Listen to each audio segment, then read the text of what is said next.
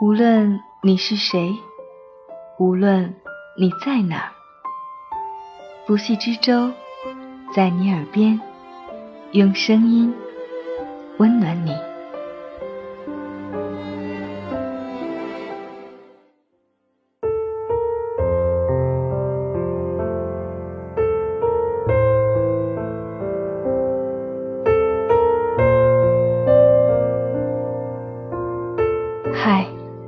你好吗？欢迎新的一年继续守候在你耳边，我是不息之舟。这一期我们将要同大家分享的文字来自沙谦。一辈子很长，要和有趣的人在一起。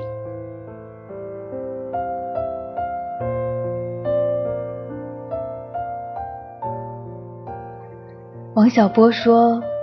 一辈子很长，就找个有趣的人在一起。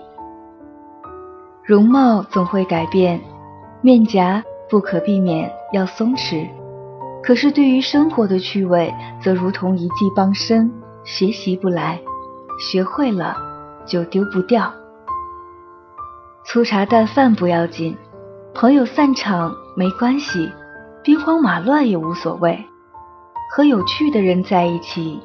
一盏红烛，一杯烧酒，可饮风霜，可温喉。晋人王子猷居山阴，一晚忽降大雪，子猷被冻醒，索性来到院中，边饮酒边观赏雪景，不由得心绪起伏，吟起诗来。有趣的人未必有多显赫的名声。但肯定潇洒脱俗。这种潇洒脱俗怎么定义呢？比如说，一日坐公车回家，不料坐反了公车，却也没有影响心情，随性游览陌生的地方，有了一段不期而遇的惊喜。特别记得大学的时候，和几个校友约着从学校骑车去大观楼公园游玩。半路突遇暴雨，还是一群落汤鸡有说有笑去了大观楼，然后跑去玩水了，特别开心的一天。我想，如果没有这种潇洒脱俗的作乐精神，发生这些事就又是截然相反的一个结果了。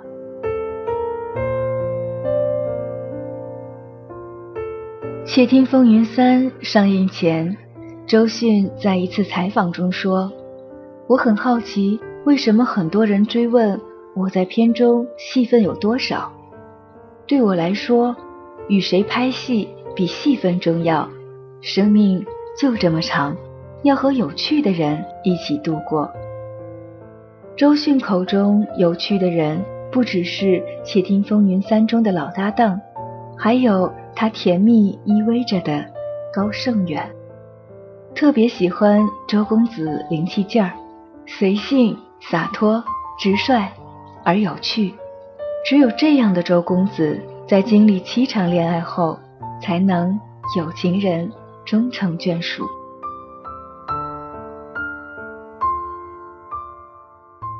一次与友人聊天，谈及对一个人的至高评价是什么，我答：有意思。无独有偶。不久前读到一名流的文章，说在对交往对象的最高评价这件事情上，几位好友的观点竟出奇一致，无外乎这是一个很有意思、很精彩的人。顿时共鸣感铺天盖地。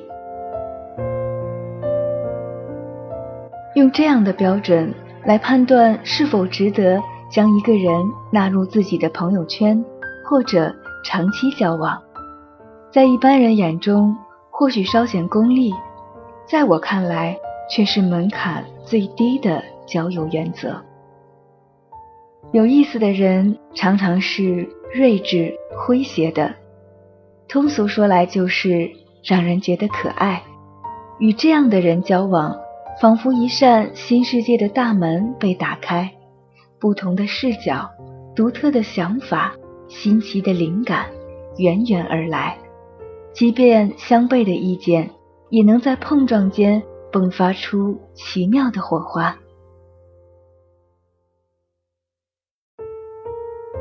日语中有个词，叫做“成田分手”，说的是该国很多新婚夫妇结束蜜月旅行后，随着飞机降落成田机场，二人关系也以分手收尾。其实早在《围城》里，大智大慧的钱老先生已经借赵新梅之口说过，结婚以后的蜜月旅行是次序颠倒的。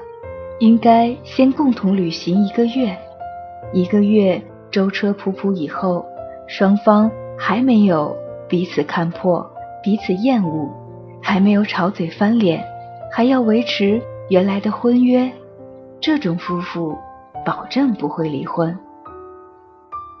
沧桑岁月的损耗对象，不仅是容颜，还有激情。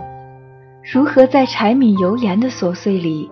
依旧相看两不厌，如何在桑田变幻以后，纵然面对白发与皱纹，依旧怦然心动？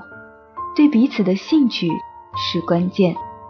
无聊乏味的伴侣，毫无疑问将不可挽回的把生活推向庸俗与索然。一个有趣的人，他不一定必须具备深厚的学识。但他的内心必然是丰富的，他不一定走过很多的路，但他的生命中必然一直有故事在发生。在这个如林的世界里，永远不缺少各式各样的人，可唯独有趣的最难遇到。希望有一天，你我都能与自我以外的他人世界发生一场。异彩纷呈的相逢，也希望有生之年，你我能有幸成为彼此太长生活里有意思的那位。